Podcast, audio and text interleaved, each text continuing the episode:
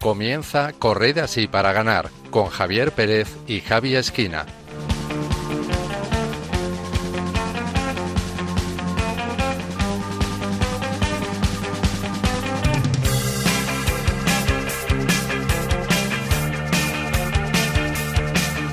Buenas noches, queridos oyentes, y bienvenidos un mes más a Corred así para ganar, este espacio de Radio María dedicado a la fe y el deporte. Estamos ya en pleno verano, ya hemos sufrido los estragos de las primeras olas de calor y seguro que muchos de ustedes nos escuchan desde la playa, el pueblo o donde estén pasando las vacaciones. Deseamos que estén disfrutando de este tiempo de descanso y recuperando energías después de un año que ha sido tan ajetreado y duro a causa de la pandemia. Eso sí, no se olviden de que Dios no se va de vacaciones y no podemos olvidarnos de Él como nos podemos olvidar del trabajo o de las clases. Precisamente el verano es una época que podemos aprovechar para rezar más, leer algún libro de espiritualidad que no hemos podido abordar durante el curso o visitar algún templo para saludar al Señor. Como saben, la geografía española está repleta de iglesias, ermitas y santuarios en los que además podemos disfrutar del arte y la historia que atesoran.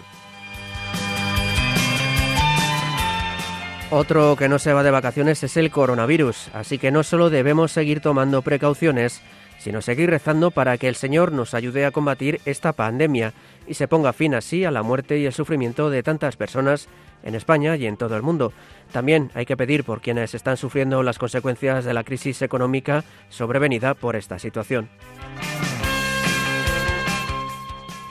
Nosotros, además de rezar, hemos preparado un nuevo programa para hacerles más llevaderos estos calores del verano y acompañar su descanso veraniego. Para ello contamos con el equipo titular. Saludo en primer lugar a Gema Saez. Buenas noches, Gema. Hola, buenas noches, Javi. Bueno, cuéntanos, ¿cómo está yendo este verano? Pues nada, de momento bien. Ahora tenemos una época de, de mucho calor, propio de esta época, pero bueno, lo paliamos con, con baños fresquitos en la piscina y con el merecido descanso. Pues de la mejor manera posible. Saludo también a Marta Troyano. Buenas noches, Marta. Muy buenas noches, Javi. Muy buenas noches a todos nuestros oyentes. Pues sí, por fin de vacaciones, aunque ya las estoy agotando. Y nada, he aprovechado estos días para ir al, al santuario de Guadalupe en este año jubilar y la verdad que una gozada. Y luego también, bueno, como estamos aquí en este programa de deporte, pues disfrutando de los Juegos Olímpicos, aunque la verdad que los horarios no son muy favorables para nosotros al estar disputándose en Japón. Pero bueno, llevándolo con mucha alegría y mucha paz y muy bien, y saludo también a Javi Esquina. Buenas noches, Javi. Hola, buenas noches, Javi. Buenas noches, compañeros y familia de Radio María. Bueno, ¿has aprovechado para descansar en tus vacaciones? Pues sí, no he podido hacer lo de los santuarios marianos, pero bueno, eh, esperemos que el año que viene salga. Sí, porque además eh, hay varios años jubilares y con esto de la pandemia pues se han prorrogado un año, así que mira, eh, es una oportunidad para, para ti y para todos los que nos están oyendo. Claro que sí. Y bueno, pues después tendremos con nosotros también a Yasmín Rivera desde Costa Rica, que vuelve al programa tras ser madre, razón por la cual no pudo acompañarnos el mes pasado. Por último, les saluda un servidor, Javier Pérez. Comenzamos.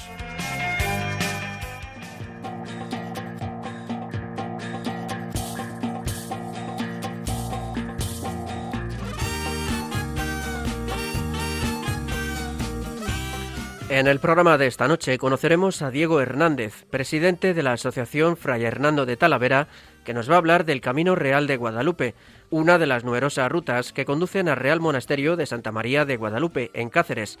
En la sección de cine y valores veremos la película Hijos de la Gloria, un film ambientado en la Revolución húngara de 1956 y los Juegos Olímpicos de ese año. También veremos algunos deportes muy recomendables para practicar en familia. Además, Yasmín Rivera nos traerá el testimonio de una gimnasta estadounidense y repasaremos las últimas noticias del mundo del deporte y la fe.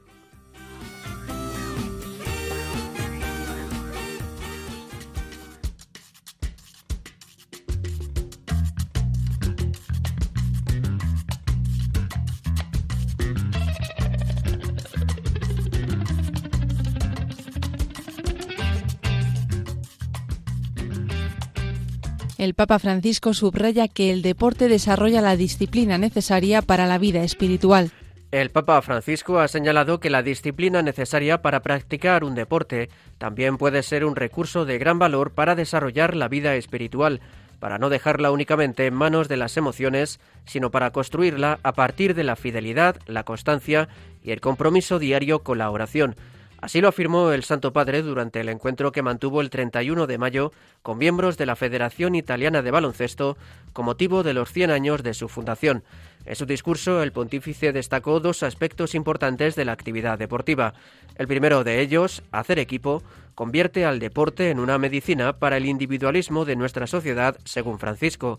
El segundo aspecto destacado por el Papa es la disciplina, que no tiene el objetivo de hacernos rígidos, sino, según sus palabras, de hacernos responsables de nosotros mismos, de las cosas que se nos han confiado, de los demás y de la vida en general.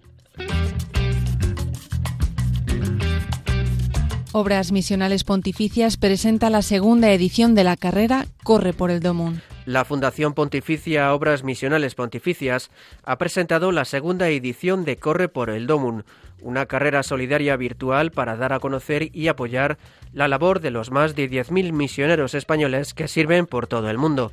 Como novedad, este año se ha lanzado una camiseta conmemorativa para adultos y niños. El director de Obras Misionales Pontificias en España, el padre José María Calderón, quien dirige en Radio María el programa Iglesia en Misión, ha destacado que además del donativo realizado con la inscripción, cada vez que los corredores se pongan la camiseta, estarán mostrando su apoyo a los misioneros. Las inscripciones para esta carrera podrán hacerse hasta el 24 de octubre en correporeldomun.es y consta de tres modalidades, 3, 5 y 10 kilómetros, además de un dorsal cero. Asimismo, se lanzará una aplicación móvil para entrenar y competir contra otros usuarios. Esta herramienta estará disponible durante los meses de septiembre y octubre para Android y iPhone. La Archidiócesis de Bogotá lamenta la muerte del sacerdote que promovió la iniciativa Goles en Paz. La Archidiócesis de Bogotá, en Colombia, ha mostrado sus condolencias por la muerte el 15 de junio del párroco de San Diego, Monseñor Alirio López Aguilera, recordado por su trabajo para reducir la violencia de los hinchas de fútbol locales con la iniciativa Goles en Paz. Según la prensa local, el sacerdote falleció a los 67 años a causa de un cáncer. Monseñor López Aguilera fue promotor del proyecto Goles en Paz, una política pública que trabajó en conjunto con los presidentes de clubes y líderes de barras de fútbol para mejorar la convivencia entre los jóvenes barristas y evitar la violencia con la promoción de la educación, la formación y el empleo. Descanse en paz.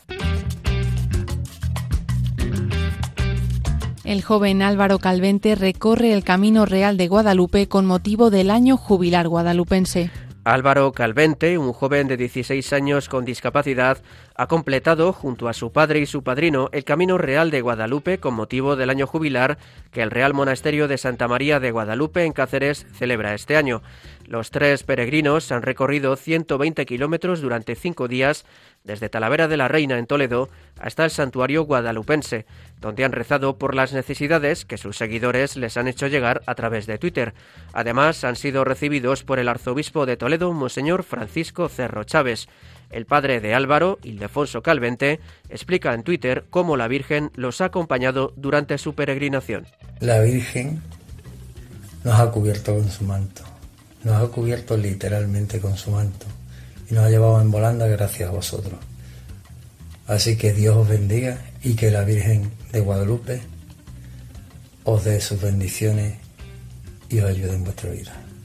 Álvaro Calvente, a quien entrevistamos en agosto de 2020 en este programa, hizo el año pasado el Camino de Santiago y su historia se hizo viral y se ganó el cariño de todos al relatar en Twitter cómo se desarrollaba la peregrinación.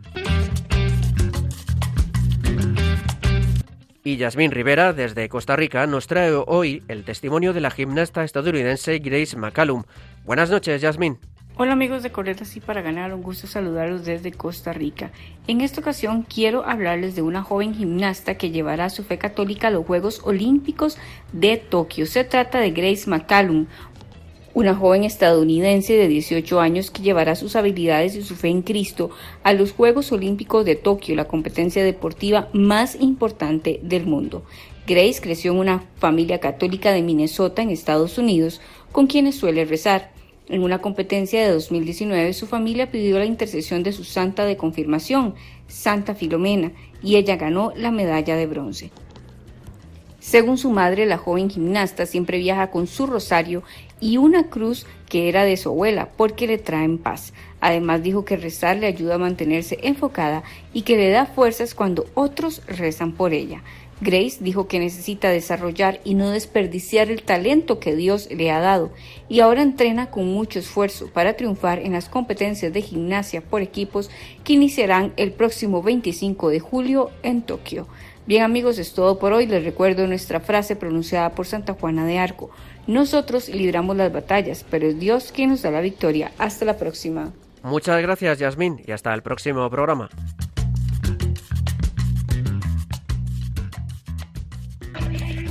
Para quienes se despiertan con el sol. Para los que creen. Para los deportistas. Para los que nos siguen. Para los que juegan. Para todos vosotros. Corred así para ganar. En Radio María. Para ti. Javi, te me despistas.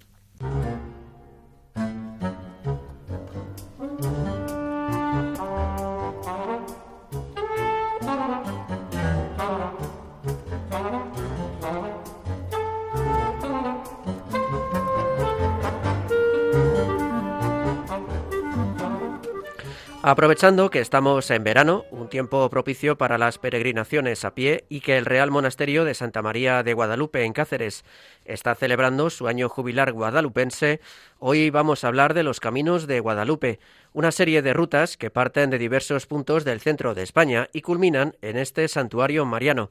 Para hablarnos de esta peregrinación y más en concreto del Camino Real de Guadalupe, tenemos con nosotros a Diego Hernández presidente de la Asociación de Vecinos Fray Hernando de Talavera, con sede en Talavera de la Reina, en Toledo, que entre otras cosas ha puesto en marcha una iniciativa para promocionar esta ruta. Buenas noches, Diego. Hola, buenas noches, ¿qué tal? Muy bien, aquí estamos, gracias a Dios. Bueno, pues según la tradición, a finales del siglo XIII o principios del XIV, un pastor cacereño encontró una imagen de la Virgen junto al río Guadalupe, donde se erigió una ermita que sería el origen del actual santuario y que se convirtió en un importante centro de peregrinación. Con el paso del tiempo fueron surgiendo diversas rutas, una de las cuales es el conocido como Camino Real.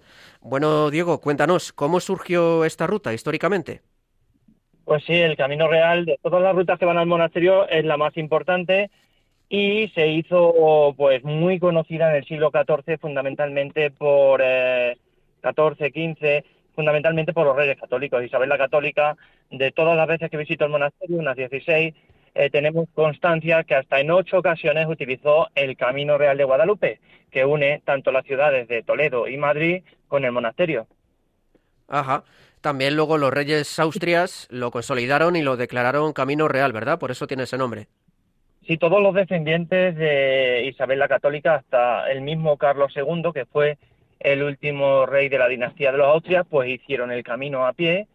Y bueno, pues eh, el más importante o el más eh, reflejado en las crónicas fue el viaje en 1525, la peregrinación de Carlos V, el emperador, a lo largo de todos estos pueblos que conforman esta ruta para llegar al monasterio en el mes de abril de ese 1525.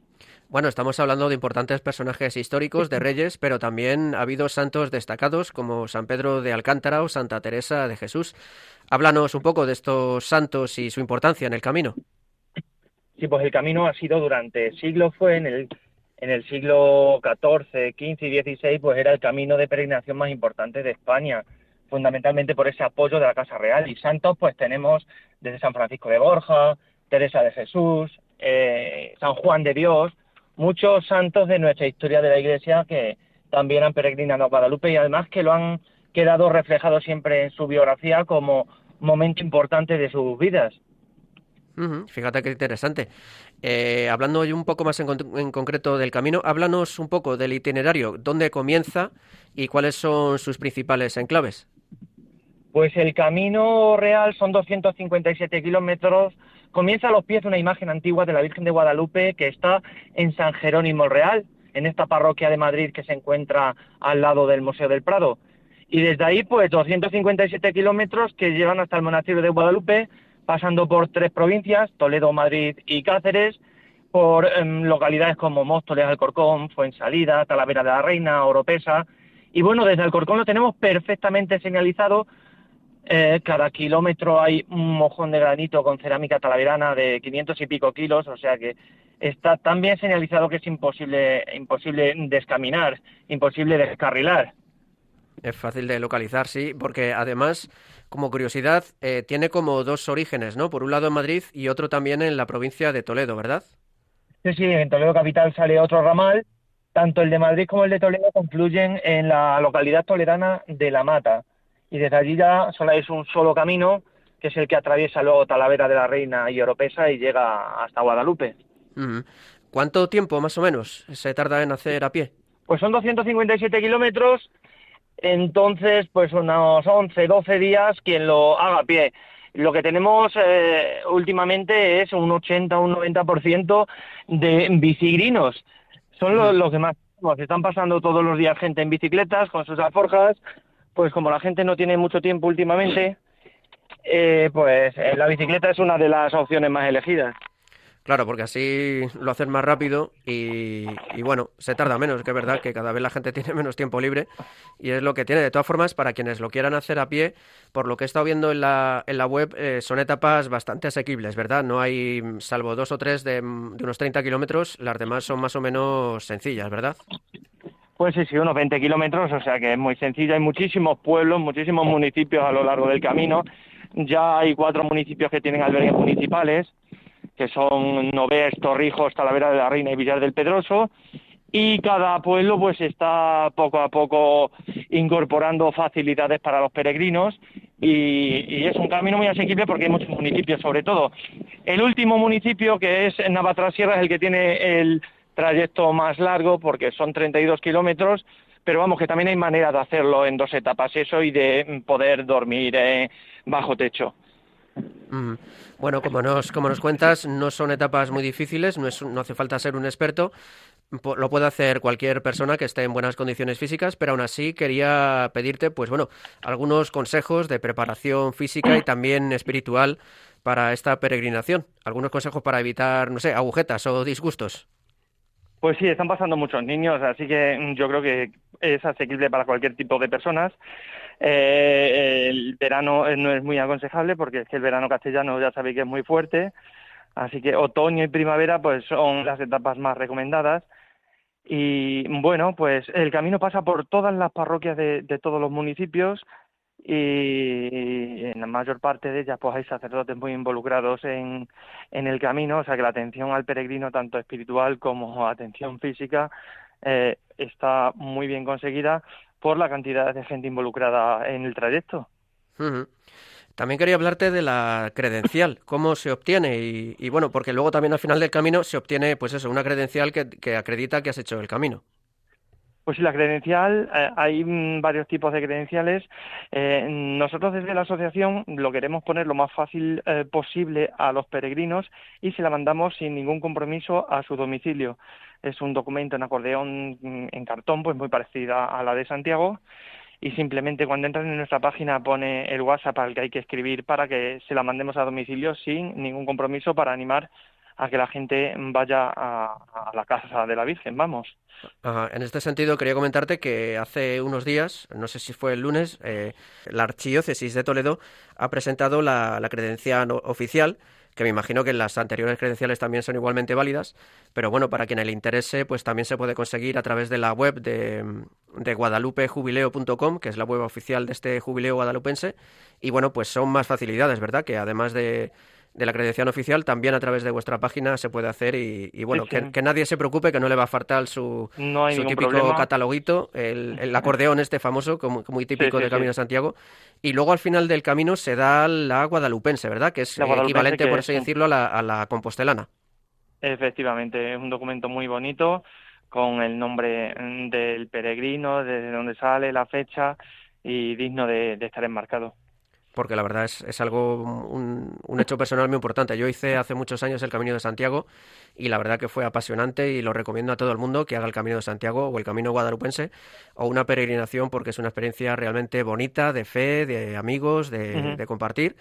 Y bueno, el camino guadalupense, estamos hablando de los caminos de Guadalupe, porque bueno, según la archidiócesis de Toledo hay como 23 caminos sí. y bueno, el camino real es el que vosotros más conocéis, pero ¿podrías hablarnos un poco de los demás caminos, un poco por encima? Sí, pues el camino real es la matriz porque es que une Madrid con Guadalupe, pero luego pues cada municipio de la diócesis eh, en otras latitudes pues tiene forma de ir eh, de forma de manera directa al monasterio y hay un camino, por ejemplo, que viene de Sevilla, otro que viene de Cáceres, entonces hace hasta 22, 23 caminos y todos igual de, de para conseguir la, la, guadalupense o para ir a ver a la Virgen, pues por supuesto todos son prácticamente iguales. Uh -huh. Bueno, eh, para quien se lo esté pensando y se esté planteando hacer una peregrinación este año, eh, ¿por qué, el, cómo le convencerías de que hiciera la peregrinación a Guadalupe y de que hiciera el Camino Real? Pues mira, todos los peregrinos que pasan es increíble. Muchos lo hacen también por temas deportivos o por temas culturales, además de temas espirituales, pero a toda la gente, a la mayor parte de la gente, nos cuenta que el camino supone una etapa importante en su vida. Es un camino bastante puro, no está, por supuesto, nada que ver con Santiago tan comercial, sino que es un camino bastante puro, entre mucha vegetación, entre pueblos históricos, y bueno, pues el camino cambia la vida, está claro, y este camino todavía que está tan puro, aunque tenga 600 años, como es una recuperación lo que hemos hecho de un camino antiguo, la gente sí que nos está comentando experiencias muy bonitas, nos está mandando testimonios bastante, bastante emotivos, y eso pues animamos a la gente a que nos pida la credencial y se ponga en marcha y estamos nosotros, nuestra asociación está a disposición del peregrino, igual que todas las parroquias por las que va pasando en el camino. Mm. Bueno, quería preguntarte también que esta labor de un poco de promoción del Camino Real lo lleváis a cabo junto a la Asociación Cultural Pedro Tenorio de Puente del Arzobispo. Quería preguntaros cómo surgió la idea de promocionar este camino y cuáles son un poco los objetivos de esta iniciativa. Pues el camino siempre ha estado aquí, pero ha ido desapareciendo con los años, con los años han ido desapareciendo los peregrinos.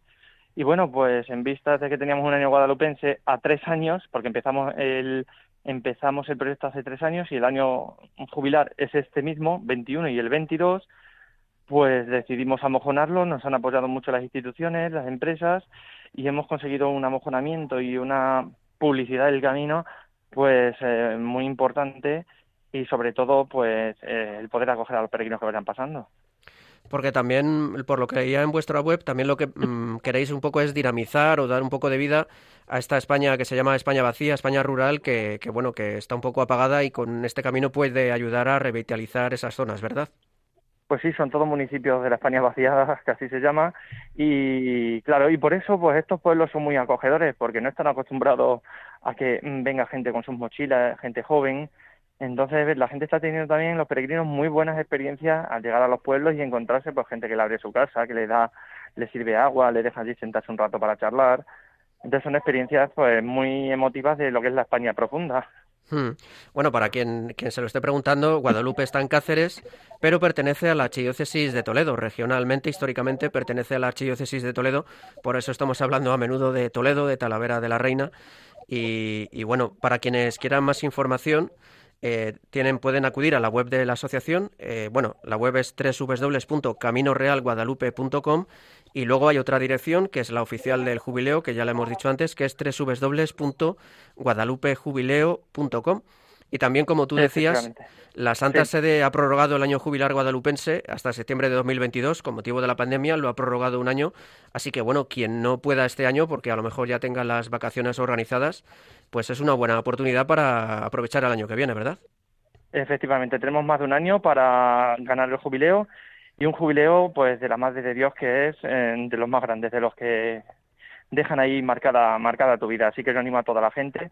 Es muy sencillo y, sale de la capital del reino, o sea que, sale del centro de España, no tenemos que viajar muchos kilómetros para comenzar esta peregrinación. Sí, bueno, y como tú decías, sale también de Extremadura, de, las zonas, digamos, el centro de España, sale de varios puntos, con lo cual es bastante, incluso creo que desde o cerca de Andalucía, con lo cual no hay excusa. Sevilla también. Exactamente, claro, es, es un poco como el Camino de Santiago, que tiene multitud de caminos, y este tiene la, tiene la suerte, por así decirlo, que está más o menos en el centro de la península, con lo cual nos pilla a todos los españoles, por así decirlo, más o menos a mano, ¿verdad?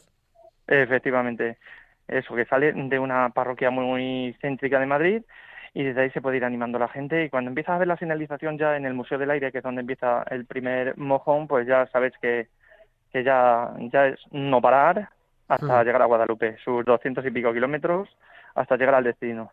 Bueno, eh, ¿has hecho el camino? ¿Lo has hecho varias veces? Muchas veces. Sí. porque yo soy de un pueblo del camino, soy de Puente del Arzobispo y desde pequeño pues he hecho el camino en muchas ocasiones. Bueno, ¿y, cuál es tu experiencia? ¿Cómo, si, tuvieras que convencer a alguien o alguien te preguntara, qué, le dirías? que siempre he hecho el camino con, con, grupos de la parroquia o con grupos de jóvenes de la diócesis y siempre han sido pues experiencias muy edificantes.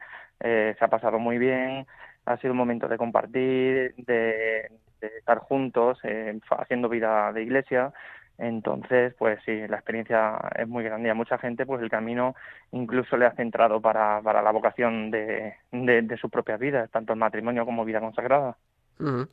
Bueno, pues para ir terminando, eh, recordamos las direcciones web donde se puede encontrar información, que es www.caminorealguadalupe.com y luego www.guadalupejubileo.com. Y Diego, antes de despedirnos, quería preguntarte qué canción nos recomiendas para terminar el programa de esta noche.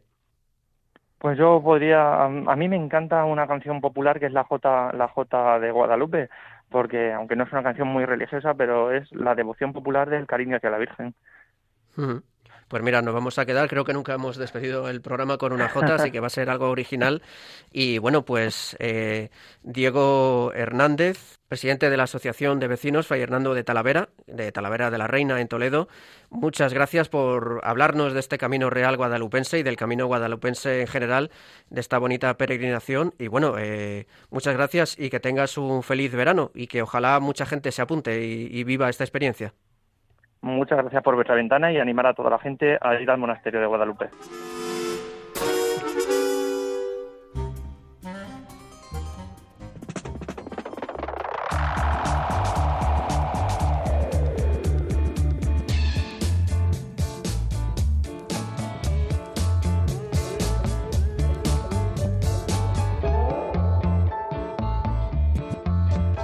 Hoy en nuestra sección de cine deportivo y fe Veremos la historia de Karchi Sabo, jugador húngaro de waterpolo, y su lucha contra la Unión Soviética en el contexto de los Juegos Olímpicos de 1956.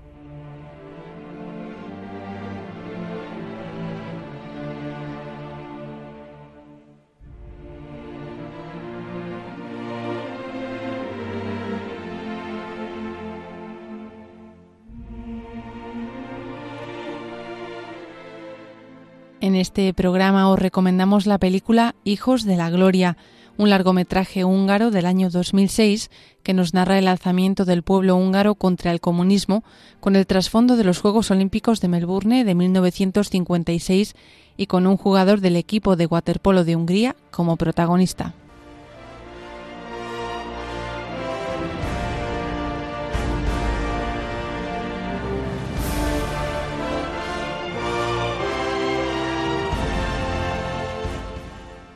Karchi Sabo es un joven jugador de waterpolo que vive con su madre, su hermano pequeño y su abuelo.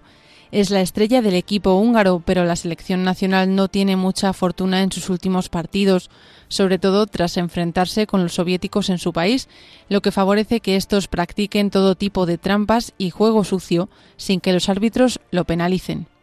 Karchi Sabo. Cuánto me alegro de conocerle. Bien, soy un gran admirador suyo. Siéntese.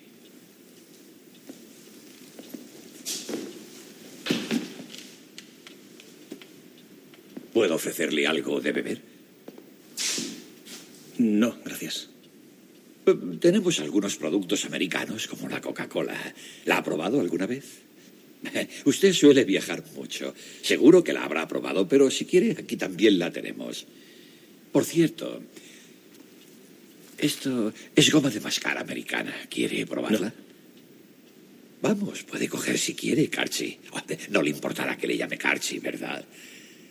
A mí puede llamarme tío Ferry. ¿Le parece bien? Eh, ¿Qué tenemos aquí? Ah, es el reloj de la buena suerte. Puede decir lo que quiera. No tenga miedo. Aquí nos gustan mucho las personas como usted. Un deportista de reconocido prestigio que tiene por delante un gran futuro. Pero he oído rumores. Tengo entendido que en Moscú ha agredido a un jugador del equipo soviético. Empezó él. Sí, pero es muy poco deportivo por su parte devolverle el golpe. Y con el árbitro tuvo una reacción impulsiva. Nunca, bajo ninguna circunstancia, míreme a la cara. Bajo ninguna circunstancia puede golpear a un camarada. ¿Está claro? Ni tampoco humillar a nuestros amigos soviéticos insultando a Khrushchev. Espero que lo entienda. Si no, usted y su familia se arriesgarían demasiado. Tiene un hermano pequeño, yo sí, ¿verdad?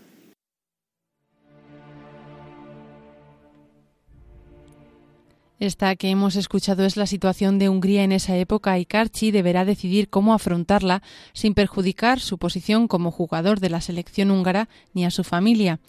Al mismo tiempo, las informaciones sobre las manifestaciones en Poznan, en Polonia, hacen que los húngaros, a través de los sindicatos de estudiantes, comiencen a manifestarse de forma pacífica pidiendo la libertad de su país.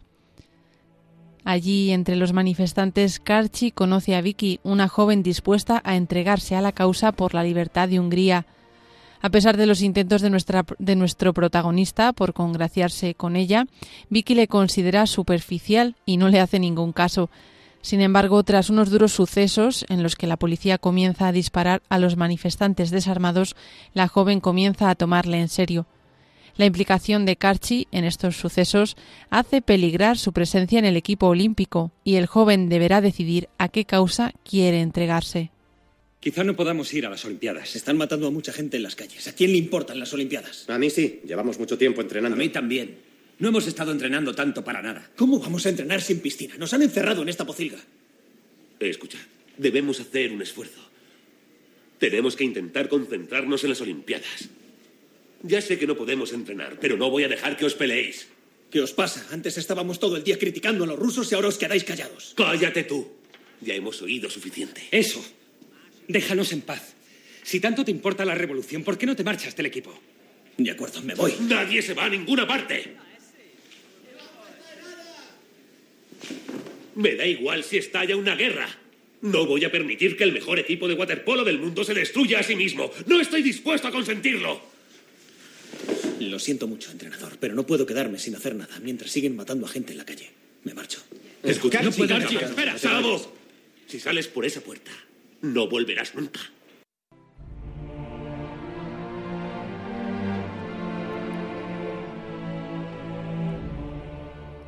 A pesar de su sueño por proclamarse campeón olímpico, de la mano de Vicky va descubriendo la necesidad de luchar por una Hungría libre de la dominación soviética, aunque ello suponga ser traicionado por sus amigos.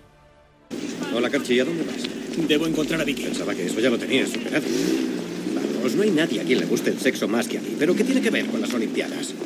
Ve tú y gana por mí. No, no vamos a ganar nada si tú no estás en el equipo. He tomado una decisión. Por favor, respétala. No sé si todavía no te has enterado, pero tu vida corre peligro. Lo saben todo, lo del Parlamento, lo de la radio y lo de las armas. ¿Quién te lo ha dicho? Si lo dejas ahora te dejarán en paz. Eres importante para ellos. ¿Por qué lo has hecho? Ahora olvídate de todo eso. Lo importante es llegar a las Olimpiadas. ¿Por qué has tenido que contárselo? Porque si no me echan del equipo. Y llevo muchos años entrenando para esto. El waterpolo es mi vida. ¿Te has unido a ellos? Sí, ya no se puede hacer otra cosa. Están por todas partes, en la universidad, en las tiendas, en las calles, en los bares, en los colegios, en los parques. En este país todo el mundo se está convirtiendo en un chivato. ¿Tú también, Tibi? ¿Tú también? Lo tienes fácil. Tú eres el mejor. Tú eres el favorito. ¿Y quién soy yo? Nadie. No soy nadie, solo soy el hijo de un borracho al que pueden echar del equipo cuando quieran. ¿Qué les has contado? Nada, Carchi, de verdad. ¡Vamos, dímelo! Nada importante, pero si te vas con ella, se acabó. Muy bien, pues ve y cuéntaselo todo. Espera, si te quedas con nosotros, podremos ser los amos del mundo. No quiero quedarme contigo. ¿Por una mujer? Porque este es mi país, Tibi, y no soy yo el que tiene que irse. A ver si te enteras de una vez. Carchi, espera. Quítame las manos de encima, Tibi.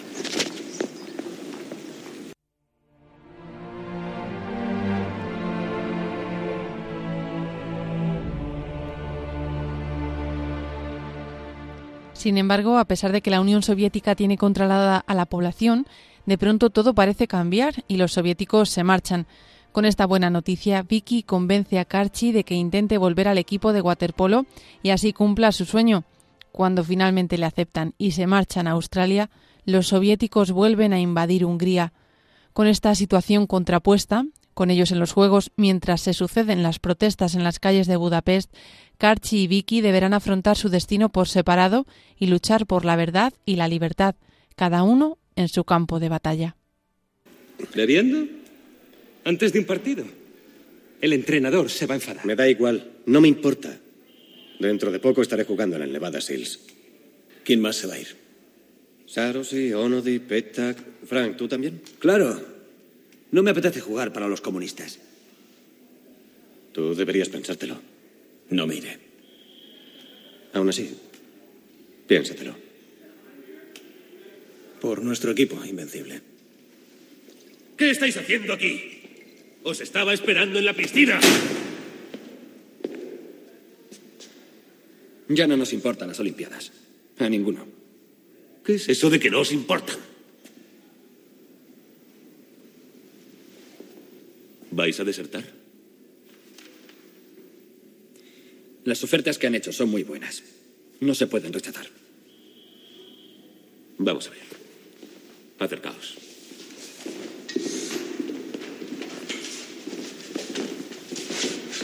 En Hungría lo hemos perdido todo.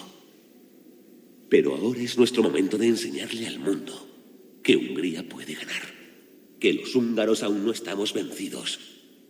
Conseguid el oro y luego decidiréis qué hacer con vuestras vidas. Tenéis que ganar las Olimpiadas, no por vosotros, sino por los que hemos dejado atrás. Se lo merecen.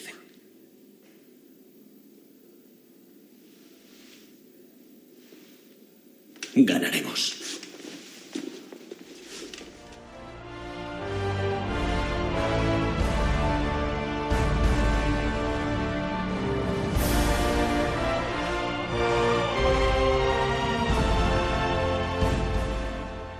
Esta película nos muestra que en la vida es importante buscar cuál es nuestro verdadero camino y luchar sin descanso por llegar hasta la meta.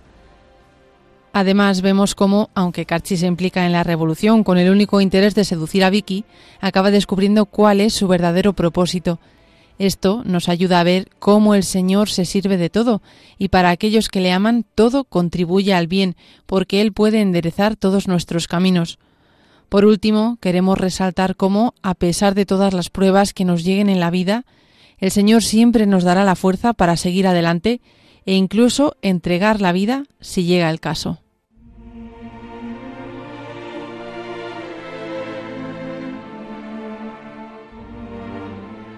Bueno, Marta, pues otra película interesantísima, además muy bien traída. Pues muchas gracias, Javi, por contar conmigo un mes más en el programa. La verdad que la película me ha gustado muchísimo, lo tengo que reconocer. Eh, la estuve buscando porque quería traer algo de los Juegos Olímpicos y la verdad que me ha sorprendido para bien. La verdad que el waterpolo tiene como un lugar eh, un poquín secundario, por así decirlo, porque la verdad que la revolución de los húngaros contra los soviéticos eh, ocupa casi toda la película, pero sí que es verdad que podemos ver cómo el deber mm, que tiene cada uno de cumplir la voluntad del Señor en lo que Él nos pide, cada uno en un sitio diferente. Y como hemos dicho, pues eh, vemos como realmente es gracioso porque Carchi al principio pues intenta seducir a Vicky, como hemos dicho, y la verdad que le ves y dices, hijo, das vergüenza ajena. Pero luego es verdad como, como el Señor va guiando los caminos hacia lo que realmente Él quiere de nosotros y se sirve de todo lo que, lo que nos acontece en esta vida. Y bueno, como hemos dicho, pues que, que realmente el Señor siempre dará fuerza para seguir adelante. Así que nada, espero que os guste y que nuestros oyentes eh, la puedan disfrutar. Muchas gracias. Gracias a ti, Marta.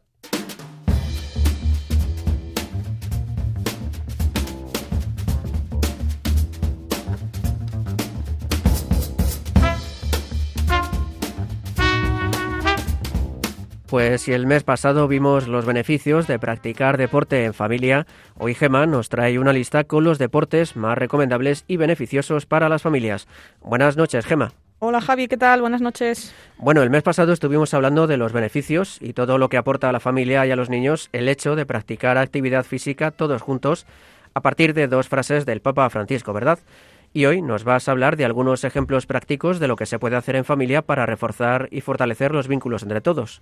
Pues sí, Javi. Hoy vamos a hablar de algunos ejemplos de actividad física que podemos hacer, pues sobre todo aprovechando esta época en la que a priori eh, pasamos más tiempo juntos, pues por las jornadas reducidas en los trabajos y por la proximidad de las vacaciones bueno, para aquellos que no los hayan cogido, algunos ya están de vacaciones. Eh, aunque seguro que muchos de nuestros oyentes ya disfrutan de esos días de descanso, pues algunos estarán en la playa, en la montaña o en otros lugares, y les animamos a que se pongan manos a la obra con, con lo que les vamos a contar. Antes de comenzar de lleno con, con estas actividades, es interesante comentar a nuestros oyentes que, bueno, ya lo hemos ido diciendo, pero que es muy saludable hacer actividades corrientes que supongan moverse un poquito más de lo habitual, ¿no? Y estas actividades pues pueden ser andar, eh, pasear, subir y bajar escaleras, participar en las tareas de casa, eh, jugar a la pelota, correr, bailar, saltar, patinar y todas aquellas que se les ocurran. Y mm, todas las actividades que vamos a comentar a continuación, bueno, pues se pueden realizar al aire libre, por tanto son eh, seguras, ¿no? Y en la línea de lo que nos indican en la actualidad las autoridades sanitarias respecto al, al coronavirus.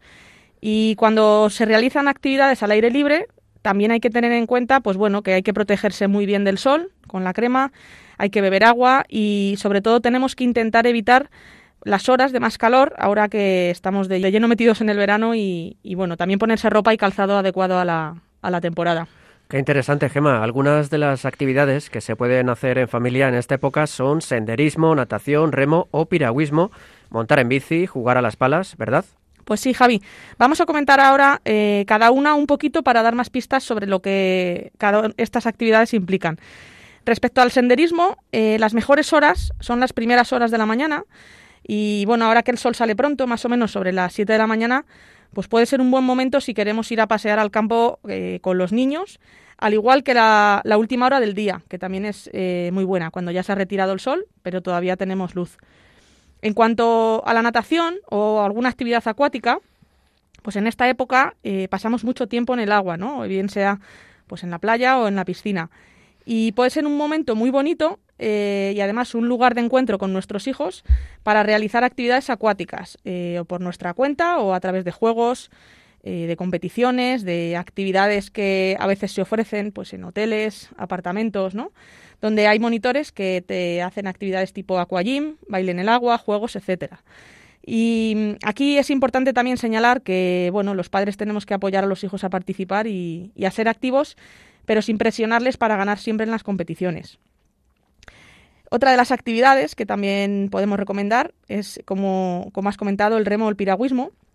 Y aquí en España pues tenemos muchos sitios donde se pueden llevar a cabo actividades de este tipo eh, en las que bueno, normalmente se suele hacer o por parejas o por grupos de tres, lo que facilita mucho pues, la participación de los padres y los hijos en las actividades de forma simultánea y, a la vez pues les permite disfrutar de la naturaleza e incluso bueno pues te puedes dar un baño refrescante no siempre que, que llevemos pues las medidas de seguridad que nos dicen que hay que ponerse en estas actividades como son los chalecos salvavidas eh, otra de las actividades que también podemos hacer es montar en bici.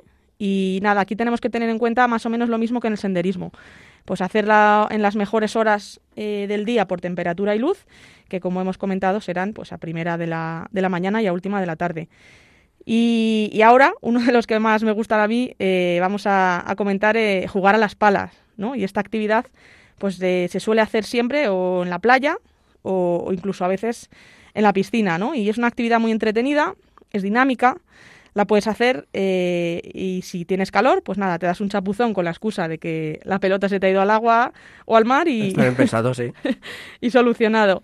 Y, además, eh, jugando a las palas puedes meter muchas variantes, ¿no? Puedes jugar pues por parejas, eh, por grupos de tres, puedes variar distancias, altura de la pelota, fuerza de la pelota, hacer como una competición, ¿no? Para ver cuántos toques somos capaces de dar, etcétera. Y, nada, pues esta actividad yo creo que lo que hace es que los niños y los que no somos tan niños, pues no se aburran y disfruten de la actividad. Y luego aprovechando que en esta época pues también solemos estar todos juntos durante o todo el día o casi todo el día, eh, pues bueno, la gran mayoría sí que suelen coincidir en las horas de la comida, ¿no? Y es bonito comentar y compartir en esos momentos los planes que se pueden hacer en familia pues ese mismo día o al día siguiente, ¿no? Para que también hagamos partícipes a los niños de esa decisión familiar, ¿no? De, de hacer actividades deportivas en, en familia. Y, y, nada, pues también es importante señalar que los padres eh, tenemos una gran labor, que tenemos que ser buenos modelos para ellos y sobre todo que nos vean activos y con ganas de hacer deporte, ya que, bueno, yo creo que de esa forma podemos hacerles más atractivas las actividades deportivas. Y Gema, no solo nos vamos a quedar con las actividades para hacer ahora entre lo que queda de julio y agosto, ¿no? Sino vamos a ir un poquito más allá. Pues sí, mira, vamos a comentar con, con nuestros oyentes que en estos días de verano y, de descanso, pues también puede ser un buen momento para organizar un plan de, de deporte en familia de cara eh, a septiembre con la vuelta al cole y la organización del tiempo y actividades deportivas y extraescolares eh, de los niños, ¿no? Y si eh, también estamos planteando, bueno, pues hacerles algún regalo, pues bien sea por su cumpleaños, por su santo, por el inicio del cole o lo que sea, pues que es ideal escoger preferentemente pues material deportivo, ¿no? Como pueden ser balones, eh, raquetas, patines, bicis o cualquier, cualquier otro tipo de material que les ayude a ser más activos. Y yo creo que si los niños ven que nosotros los padres somos partícipes de su vida deportiva, pues eso también les ayuda, eh, les ayuda mucho a ellos, ¿no? Porque ven que papá y mamá están presentes en esta actividad tan importante de su vida. Y con esta in iniciativa de organizar el curso que viene, aprovechando estos días de convivencia y descanso, otra de las eh, ideas es que podemos crear un calendario familiar deportivo donde podemos ir anotando cada día eh, la actividad que se ha realizado, incluso podemos proponer otras nuevas, ¿no? que, nos, que nos apetezca eh, iniciarnos o que ya conozcamos. También yo creo que debemos explicar las normas y los aspectos a tener en cuenta eh, antes de realizar ejercicio, ¿no? Como, bueno, pues enseñar a los niños las normas de seguridad vial cuando van en bicicleta o en patinete, como por ejemplo utilizar casco, obedecer las señales de tráfico, respetar a los peatones. Si decidimos ir al monte o, o, una actividad en el medio ambiente, bueno, pues tener en cuenta que eh, la basura hay que tirarla a la papelera, hay que ir por los caminos señalizados, no arrancar plantas, etcétera. También esto yo creo que es importante y, también debemos aplicárnoslo, ¿no? Obedecer eh, las reglas del juego y del deporte y potenciar el compañerismo, que no es incompatible con la competitividad pero también es importante que, se lo enseñemos a los niños. Y luego, pues también es eh, muy interesante eh, enseñarles y darles ejemplo de que hay que hidratarse y alimentarse bien tanto antes como durante y después de la práctica del ejercicio, sobre todo en días como los que estamos teniendo en este mes. Mm. Así que, Javi, aquí ahí viene la pregunta del millón, ¿no? Eh, ¿Tú crees que se animarán nuestros oyentes a activar sus días y adentrarse en el mundo del deporte con el resto de la familia? Pues hombre, yo espero que sí. Yo solo de escucharte me están entrando ganas ya de ponerme el chándal y salir, o los pantalones cortos y salir a correr, a montar en bici o lo que haga falta, porque la verdad que el calor es verdad que nos puede atosigar un poco, pero también invita, ¿no? El tiempo libre y eso a practicar deporte y a divertirte un poco. Pues sí, nada, les animamos a que a que se apunten o a que hagan actividades y cuanto más las puedan hacer en familia, pues mucho mejor. Pues muchas gracias, Gemma. Nos quedamos con estos consejos.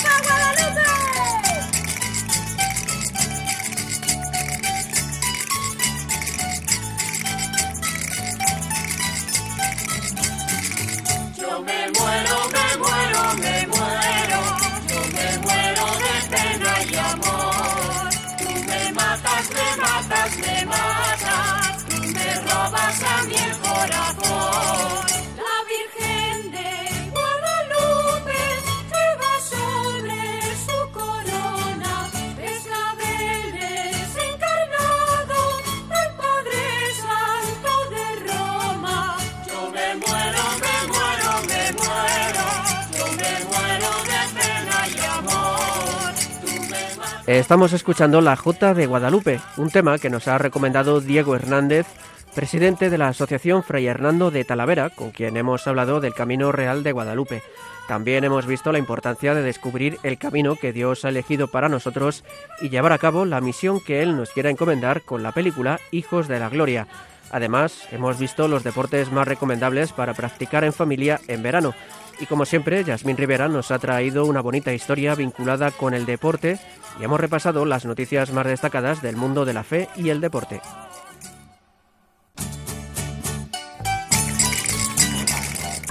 Para ello hemos contado con la compañía y el trabajo de Gema Sáez, Marta Troyano y Javi Esquina. Buenas noches, chicos. Buenas noches, Gema. Buenas noches, Javi. Buenas noches, compañeros. Y nada, si Dios quiere, nos, nos escuchamos en el próximo programa y con nuevas actividades o, quién sabe, o con mejor forma física después de las que hemos propuesto hoy. Ojalá, ojalá. Eh, buenas noches también a ti, Marta. Buenas noches, Javi. Muy buenas noches para todo el equipo y también para todos nuestros oyentes. Nada, mm, como hemos dicho antes, quiero dar las gracias por estar un mes más en el programa. Eh, decir a todos nuestros oyentes que aprovechen el descanso merecido del verano y que, como tú has dicho, bueno, pues que siempre se puede visitar algún santuario mariano, alguna iglesia, que el Señor está siempre en nuestras vidas, que para Él no hay vacaciones porque siempre está con nosotros, que no lo olvidemos. Un abrazo y hasta el mes que viene. Y buenas noches, Javi. Pues buenas noches, Tocayo, y buenas noches a todo el mundo, porque creo que nos escuchan desde todo el mundo. Con lo cual, pues vamos a visitar a los eh, santuarios marianos, ¿no? Pues sí.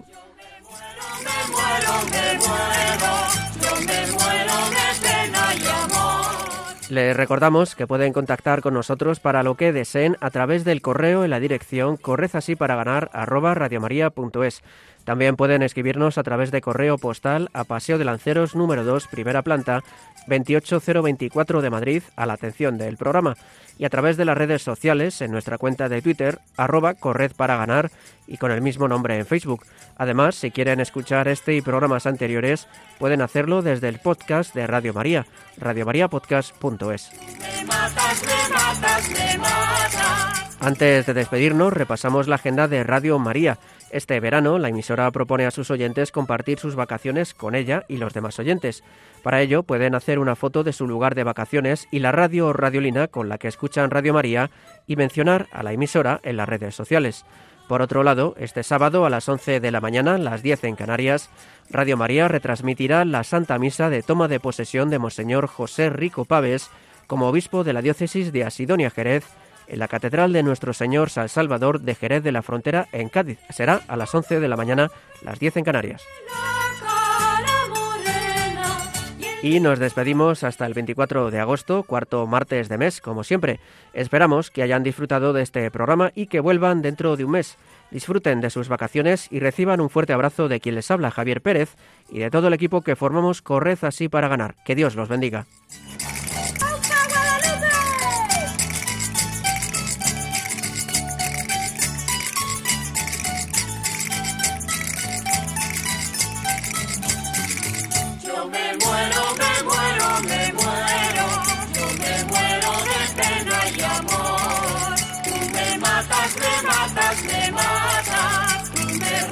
Robas a mí el corazón.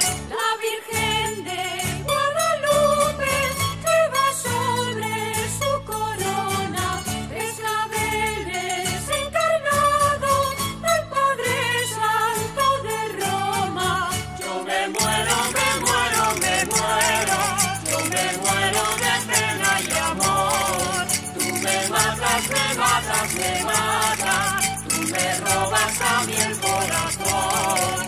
La Virgen